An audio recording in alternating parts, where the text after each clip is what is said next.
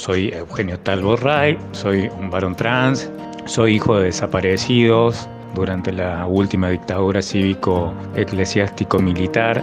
Mi abuela fue una de las abuelas que salió con los pañuelos blancos a pedir por la aparición con vida de su hijo. En realidad eh, creo que fue una consigna simbólica, pues ya sabían que su hijo había fallecido, que era mi padre, pero en realidad, bueno, era la búsqueda de información sobre por qué campo de concentración habían pasado y cuál había sido su destino, ¿no? Final. Todos, no los queremos a uno, a mi hijo, yo quiero a todos los hijos de todas las mujeres. ¿Cuántos son ustedes? Miles, Miles, miles, miles de mujeres, miles Nosotros solamente queremos saber dónde están nuestros hijos, vivos o muertos, pero queremos saber dónde están.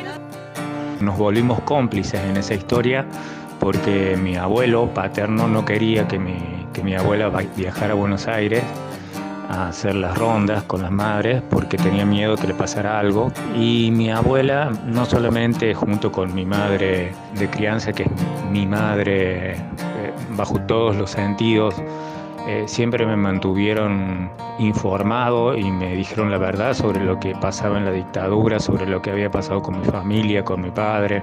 Me permitió acompañarla a las rondas de, en Buenos Aires y ahí empezar un camino de militancia.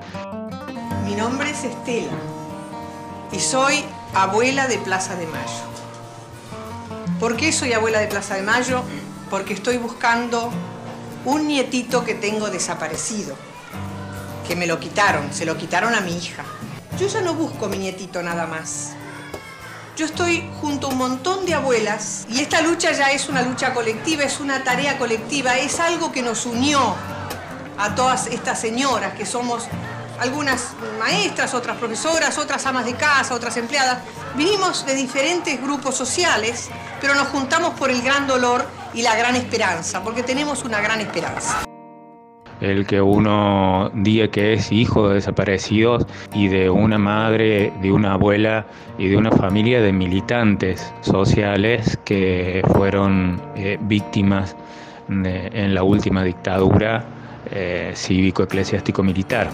Creo que, todas estas posibilidades que me brindaron los integrantes de mi familia a la hora de hablarme con la verdad y permitirme hablar con otras personas eh, desde muy muy chico también me posibilitaron empezar a hacer un camino de formación propia.